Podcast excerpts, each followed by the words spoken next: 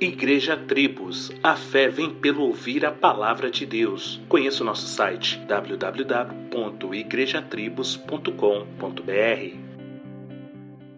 Olá, a hora da refeição é sagrada. Todos nós crescemos ouvindo isso e concordamos. Afinal, quem não gosta de ter paz na hora de comer, não é mesmo? Até porque poder se alimentar é uma dádiva de Deus. Primeiro, porque tudo vem dele. Segundo, porque é necessário para o corpo. E terceiro, porque nos dá prazer e satisfação. Seja o arroz e feijão do dia a dia, ou pizzas, hambúrgueres, sorvetes, churrasco, sushi, enfim, comer é bom demais. Agora, lendo os evangelhos, observamos que Jesus também gostava muito de comer e até depois da ressurreição. Mas algo que é maravilhoso está escrito em Lucas 15, onde diz que ele recebe e come com pecadores. Uau! Então, quando for comer hoje, Primeiro, dê graças a Deus por este privilégio. Segundo, lembre-se que ele recebe e come com pecadores.